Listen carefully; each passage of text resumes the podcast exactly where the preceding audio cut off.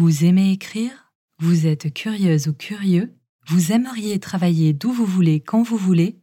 Formation rédaction web, mécène de ce podzine vous forme aux métiers digitaux de l'écriture. Pour en savoir plus, rendez-vous sur formation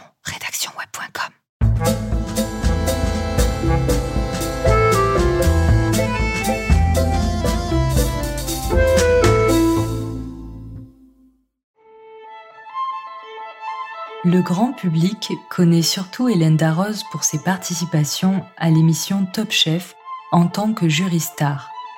Depuis janvier 2021, elle est aussi une chef 3 étoiles décernée par le guide Michelin.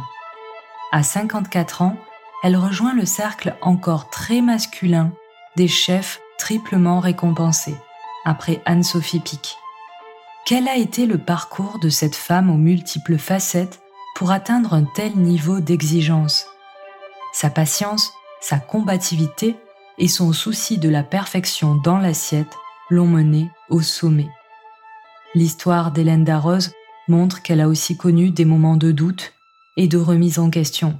Cette passionnée utilise aujourd'hui sa notoriété pour convaincre les femmes talentueuses de conquérir le monde de la gastronomie. Son message Oser, toujours y croire, ne jamais renoncer.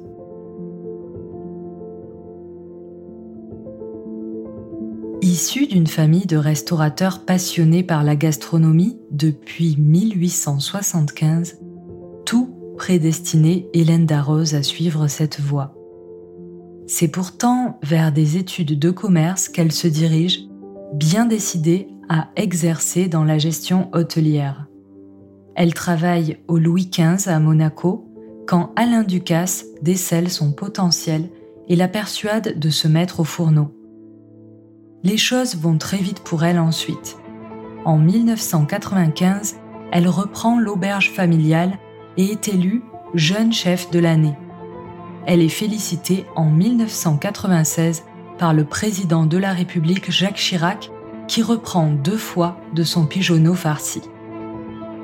En 2001, elle accède à sa première étoile, un an après l'ouverture de son propre restaurant à Paris, chez Darroze.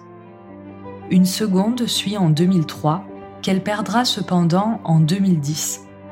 En parallèle de ses activités parisiennes, en 2008, elle met son talent au service de l'hôtel londonien The Connaught.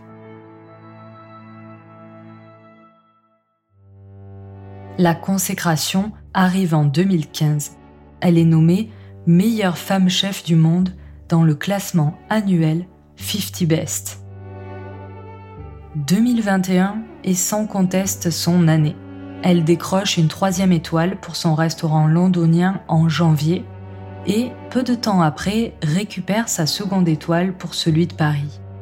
Le tout dans un contexte de crise sanitaire et de fermeture de ses restaurants. Hélène Darroze cuisine avec sa sensibilité de femme et le revendique. Elle souhaite faire partager ses émotions dans l'assiette alors que les chefs masculins, selon elle, veulent montrer avant tout leur technique. Sa cuisine est sincère et authentique. C'est celle qu'elle aime, rappelant ses racines et ses origines du sud-ouest. Les distinctions du guide Michelin ont récompensé une cuisine qui ose les mariages inattendus, alliant tradition du sud-ouest et modernité. Selon Gwendal Poulenec, directeur international du Michelin, les assiettes paraissent simples, mais il y a une réelle complexité dans toutes les préparations qui aboutissent à une explosion de saveurs, dit-il. Sa cuisine mêle châtaigne et Saint-Jacques, lotte et chorizo ou encore huîtres d'oléron et foie gras de canard. Lors d'une interview à Femme Actuelle, Hélène Darroze évoque avec nostalgie cette anecdote. Alors qu'elle travaillait encore avec son père, elle avait testé une recette de tagine cuite avec du foie gras qui avait fait bondir ce dernier. Ton grand-père va se retourner dans sa tombe. Preuve est aujourd'hui qu'en cuisine, il faut avoir de l'audace la chef aux trois étoiles l'a bien compris. Cette chef, à l'itinéraire hors norme, a traversé des périodes de doute. Elle a connu l'échec avec la fermeture de son bistrot Toustem et la perte de la deuxième étoile de son restaurant parisien en 2010. Femme de caractère, combative, elle sait prendre les bonnes décisions et à chaque fois rebondir. La preuve, elle décroche deux étoiles pour son restaurant londonien, Hélène Rose à The Connoff, en 2011, un an après. En 2019, elle renoue avec ses racines et rebaptise son restaurant qui a fait peau neuve. Marsan par Hélène Darroze, une façon de rendre hommage au sud-ouest, sa région natale. Elle retrouve ainsi en 2021 sa deuxième étoile. Sa marque de fabrique, une cuisine généreuse, authentique et une histoire de collaborateurs fidèles et de producteurs passionnés.